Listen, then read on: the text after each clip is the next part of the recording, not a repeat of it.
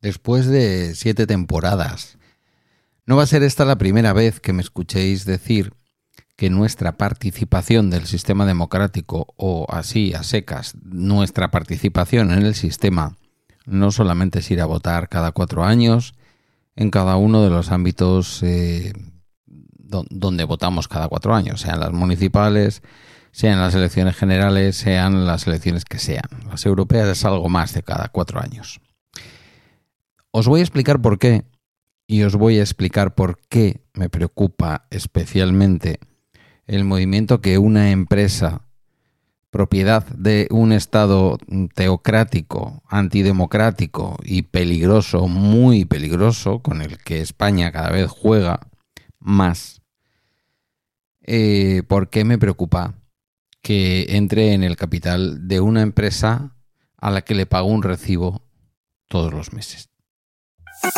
Comienza Bala Extra con Pedro Sánchez.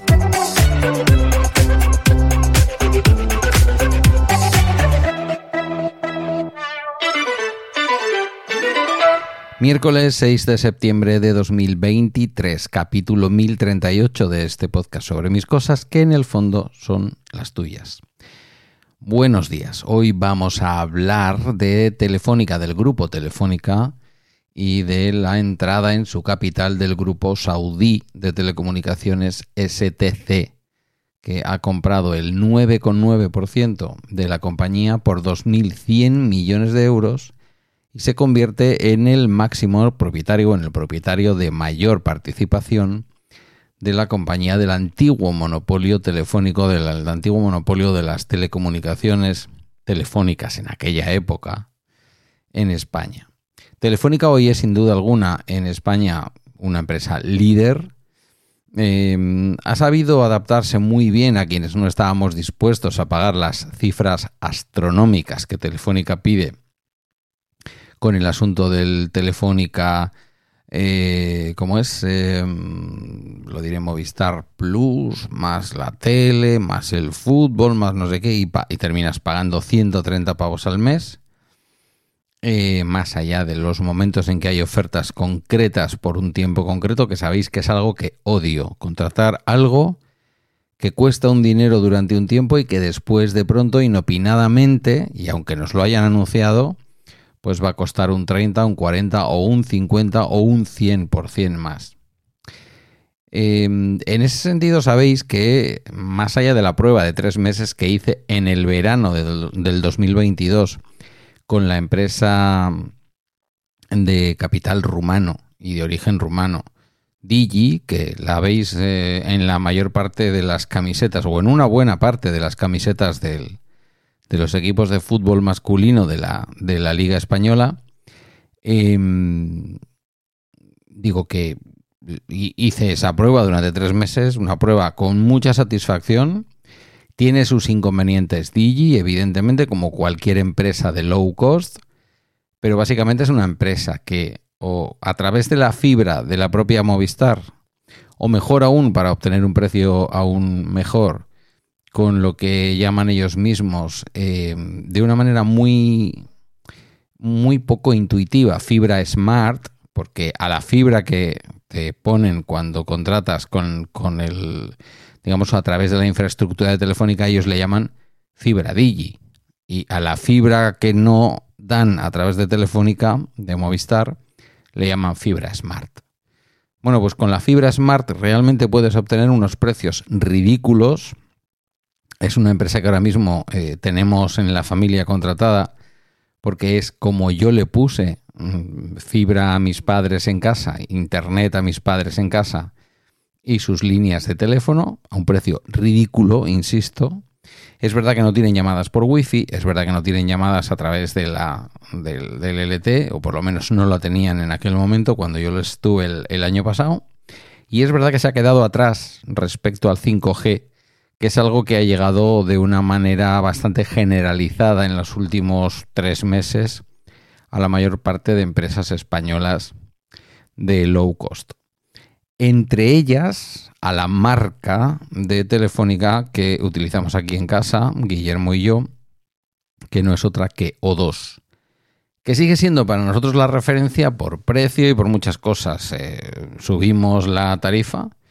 porque Guillermo estaba consumiendo más por una serie de tareas que hace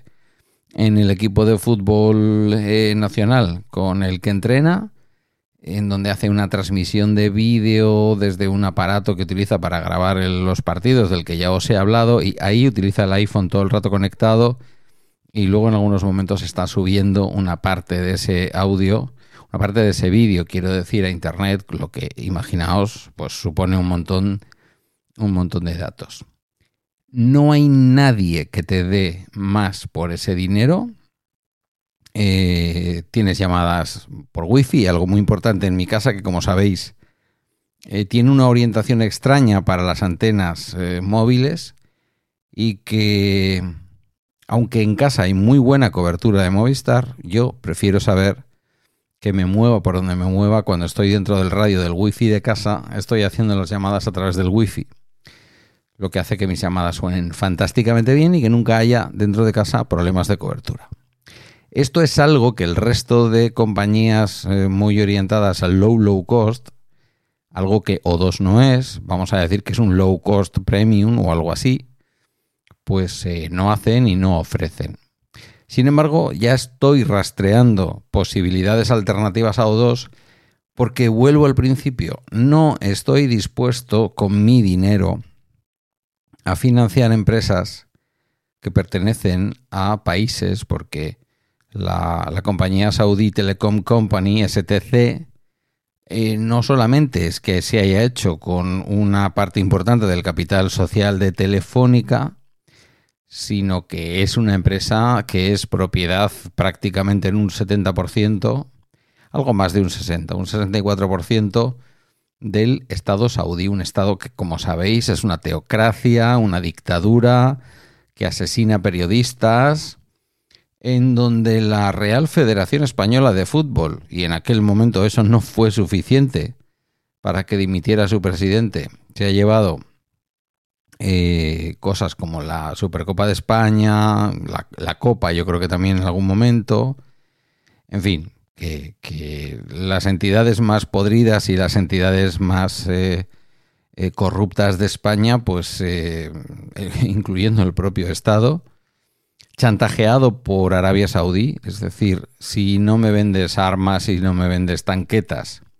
para el genocidio que estuvieron cometiendo en Yemen, ahora por ahora parado, ya veremos, eh, pues eh, no te voy a contratar las fragatas. En el momento en que aquello ocurrió, que el actual gobierno en funciones, entonces gobierno recién estrenado, mm, enseñó un poquito la patita, como diciendo no vamos a hacer negocios con vosotros, y Arabia Saudí le dijo, vale, pues tampoco os vamos a comprar las fragatas que nos estáis haciendo en la bahía de Cádiz. Inmediatamente los trabajadores de la bahía de Cádiz se levantaron en armas contra el gobierno porque al fin y al cabo las familias tienen que comer. Y yo eso no lo voy a criticar jamás, que uno defienda su pan. Eh, vivo en un municipio en el que ha habido toda la vida una empresa que hacía explosivos y del que está documentado cómo salían armas eh, tanto hacia Irán como hacia Irak a través del puerto de Santander en pleno conflicto de la guerra de Irán-Irak. Una guerra ya vieja, antigua, que los más jóvenes del lugar no recordaréis, pero que yo recuerdo perfectamente. Por lo tanto, no es fácil en un mundo globalizado como el que tenemos o, como en el que vivimos, no es fácil eh, ser prudente o ser coherente, sería mejor eh, la expresión, con qué hacemos con nuestro dinero. Pero es que de esa coherencia dependen muchas cosas mirad, no es que de pronto Telefónica vaya a pasar a tener en su accionariado una empresa horrible y hasta este momento todas las empresas sean limpísimas. La empresa presidida por José María Álvarez Payete tenía como accionista mayoritario hasta ahora al BBVA con el 4,87% de los derechos económicos,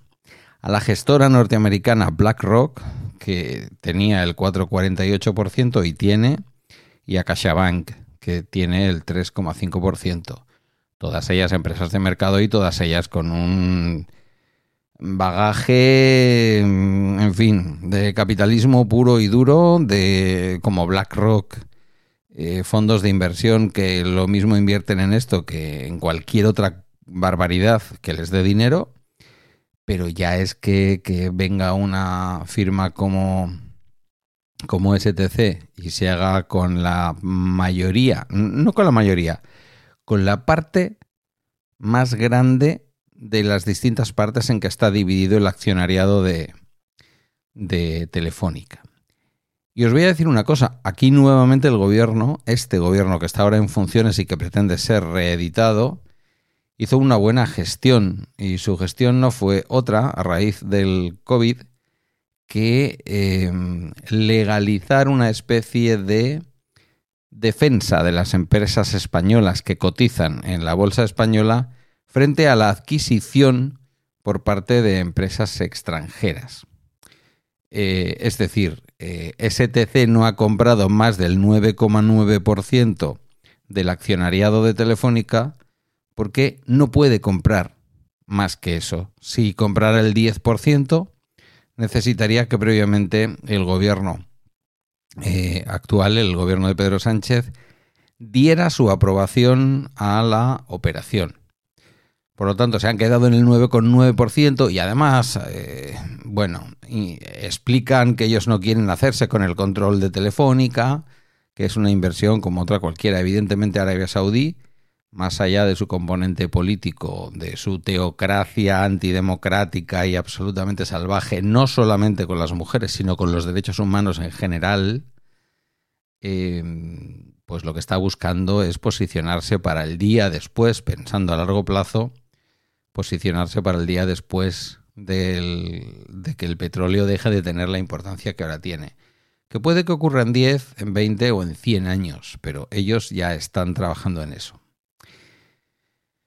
Eh, en este mundo globalizado en el que vivimos, insisto, es muy difícil defenderse de que una empresa sea saudí o de, o de Apatamonasterio, que digo yo aquí, que es un pueblo muy bonito de Vizcaya, con un nombre muy extraño, eh, se haga con la parte de la participación de otra empresa sin que el, Estado pueda intervenir demasiado. Ya veis que, como digo, hay una defensa, hay una ley eh, que impide que una empresa compre más del 9,9% si es una empresa extranjera, que lo pueda comprar libremente respecto de una compañía cotizada y de nacionalidad española. Para tomar ese paquete mayor al 9,9%, como he dicho, tendrían que contar con el beneplácito del gobierno. Y ahí veríamos en qué brete se pone al gobierno de Pedro Sánchez si lo hubiera si lo hubieran intentado, porque posiblemente como ocurrió con el asunto de eh, la venta de armas a Arabia Saudí, Arabia Saudí tiene argumentos de sobra desde el punto de vista económico para poner a España contra la espada y la pared y decirle, pues si no puedo entrar en un 15% o en un 20% del capital de Telefónica,